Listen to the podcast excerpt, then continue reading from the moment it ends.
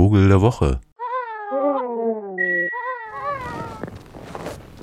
Ja, jetzt stapfe ich hier so durch und das äh, ist wohl das, was man einen Kindertraum nennt, oder? Hierzulande. Selten genug im Tiefland, dass Schnee fällt und auch noch liegen bleibt und sich die Landschaft verändert und alles so schön zum Stillstand kommt, finde ich ja grundsätzlich ganz großartig. Aber in diesem Jahr ist es ja wohl mehr auch fast so ein Ausdruck eines generellen Stillstands und irgendwie auch eine, irgendwie auch eine optisch gute Sache, so eine Vereisung. Weil Vereisung äh, kündet ja auch von Befreiung später. Was natürlich jetzt für unsere Gebirgszuhörenden äh, ein bisschen albern klingen muss, weil die haben das ja vielleicht jedes Jahr, aber hier ist das ja eher so Matsch dann in der Regel. Und Vögel gibt es nun eher kaum.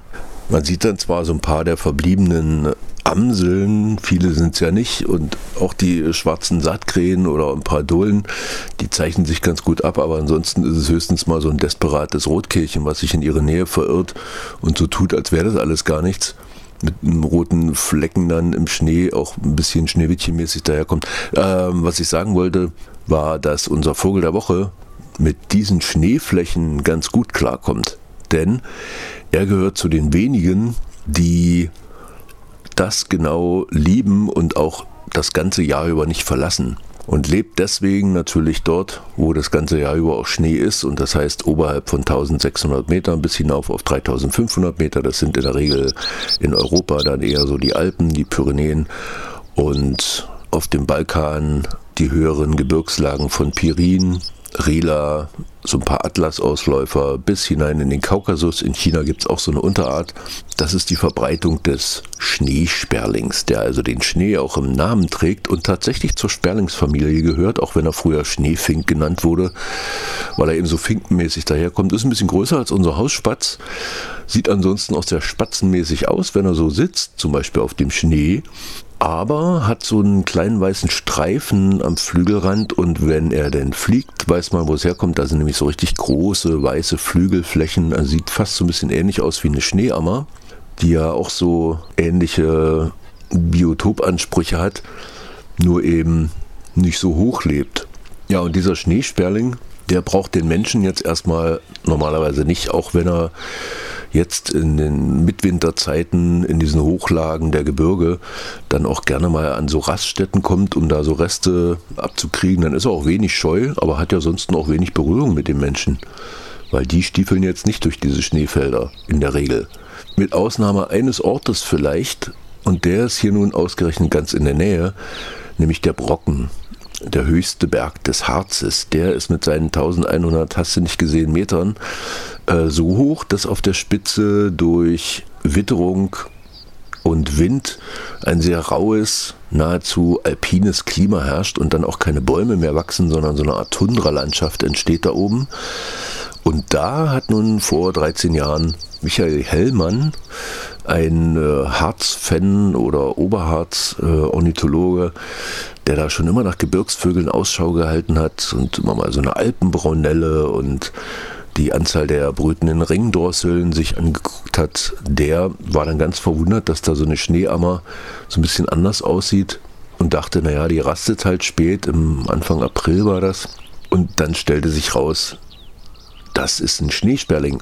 Und dann fragt man sich, wieso nun ausgerechnet auf dem Harzbrocken äh, der Schneesperling seine angestammten Höhenlagen verlässt.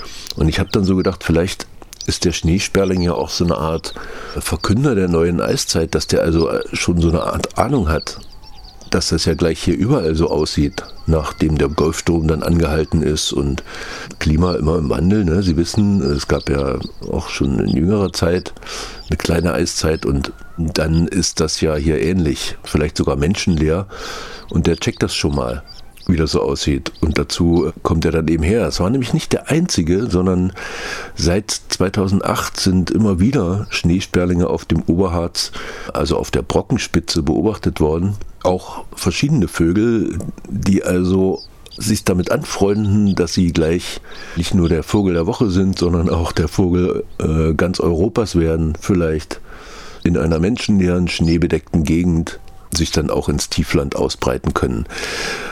Im Moment ist das eher noch ein Hochgebirgsvogel und da brütet er dann so in Felsnischen vollführt im Frühjahr verrückte Balzflüge mit seinen schönen schneeweißen Flügelfeldern, so ein kleiner schwirrender Balzflug und bringt auch eigentümliche Töne zu Gehör.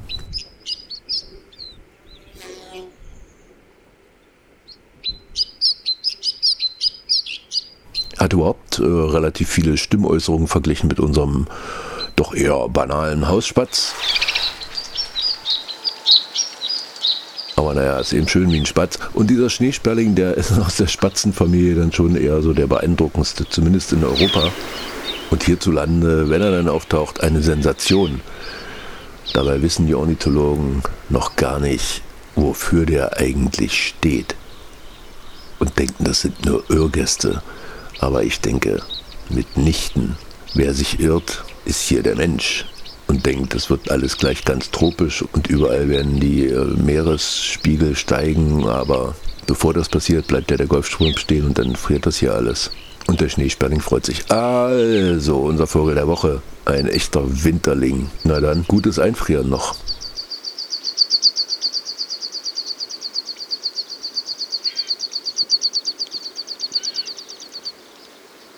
Vogel der Woche.